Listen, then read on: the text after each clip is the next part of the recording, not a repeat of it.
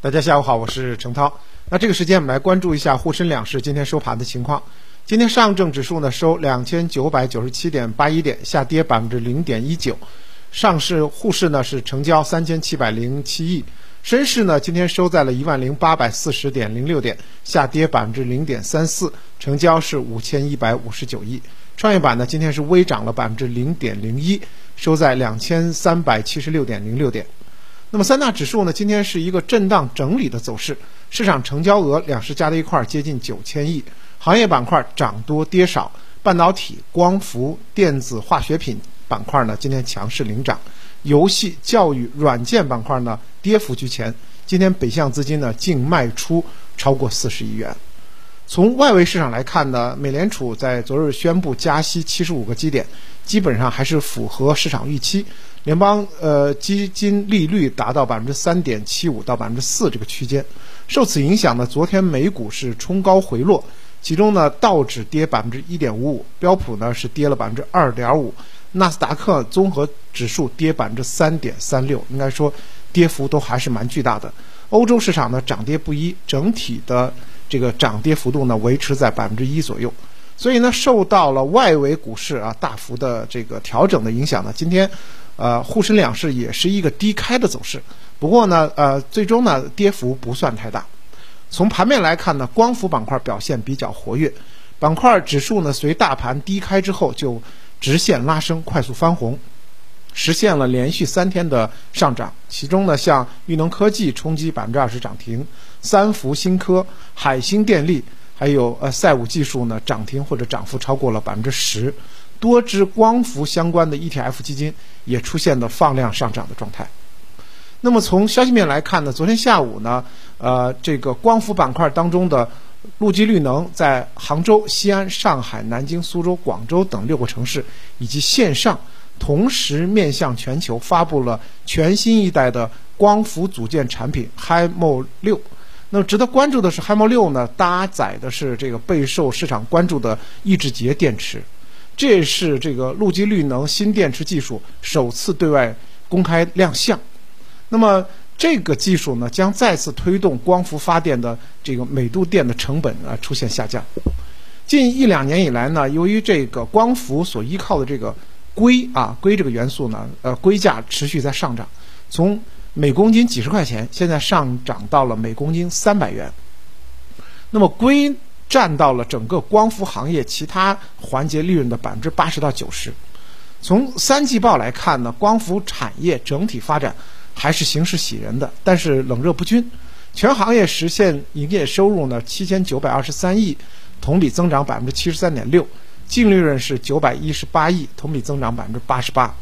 那么上游的啊，光伏上游的像切片、硅料啊，刚才说到的涨价比较大的这个，还有石英制品的净利润，同比呢增幅呢都在百分之二百二到百分之三百五之间，应该说是远远超过了全行业平均水平。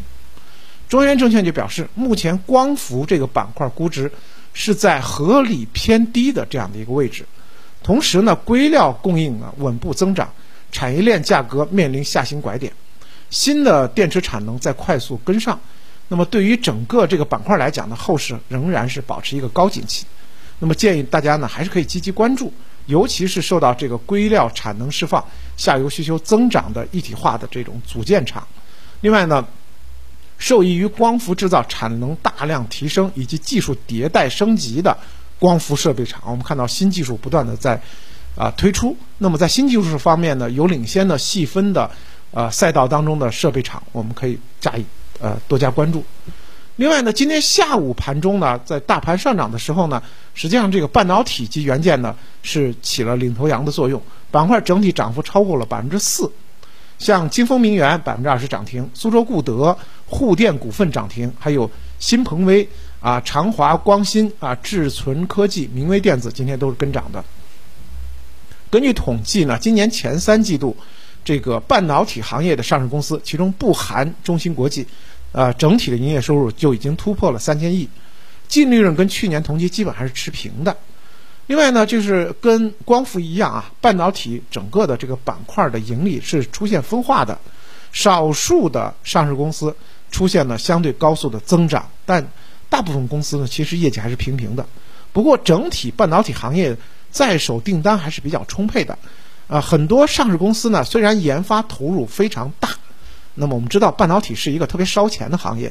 但是呢整体的这个营业状况还是比较理想的啊，创了历史新高。也就是说，后续的增长的力量还是很强大的。那么今年前三季度呢，半导体产业的指数累计下跌差不多百分之三十四，跌幅蛮大。就是半导体的啊这个板块指数跌了百分之三十四啊，百分之三就差不多三分之一都跌掉了。那么十月份以来呢，开始逐步反弹，到现在呢，基本上啊反弹的幅度达到了百分之五以上。其中半导体设备指数比较突出。呃，从十月到现在啊，整体涨了百分之十一点七四。应该说呢，就算涨了这么多，但是因为上半年确实跌的太多了，跌了百分之三十四，所以呢，整体来讲的话，行业中位数仍然是近三年的新低。所以呢，半导体这个板块现在真的属于比较便宜的板块啊。其实很多经过连续下跌以后啊，都是在一个比较低的一个估值水平上。那么从整体上的 A 股走势来讲的话，外围昨天的大跌，在一定程度上影响了我们 A 股最近的反弹势头。A 股最近走的是很强。那么昨天呢，外围大跌之后呢，今天也带类 A 股是低开的。不过呢，受低开的影响，而后又震荡回升，也凸显了 A 股呢还是有自身的独立的节奏。当然，鉴于市场连续上涨，它本身也需要一个震荡整固。所以呢，后续呢，我们就要关注这个成交量不能再跌了。前一段成交量已经上了万亿啊，今天成交量呢是八千多亿、九千亿。如果说量能再缩的话，那有可能震荡整固的时间就会加长。反之，如果量能能够跟上的话，后期继续啊拿下三千点还是有可能的。所以我们现在一呢是要关注三千点的得失，当然第二呢就是要关注成交量啊，它不能缩小。当前上证综指和创业板指数平均市盈率是十二点呃十二点二七倍，这是上证指数的；创业板的市盈率是三十七倍，应该说呢都是三年中位数的下方。那么未来股指总体上依然啊判断还是有上扬震荡的格局，毕竟呢现在从这个估值上来讲，市盈率来讲还都是比较低的。那么接下来是要关注资金面、政策面以及外部因素的影响。建议投资者呢可以保持五成的仓位，短期可以关注像生物医药、医疗器械，还有这个电子啊、元器件啊，包括半导体的这些开发的啊这些细分赛道的投资机会。好的，感谢您的收听。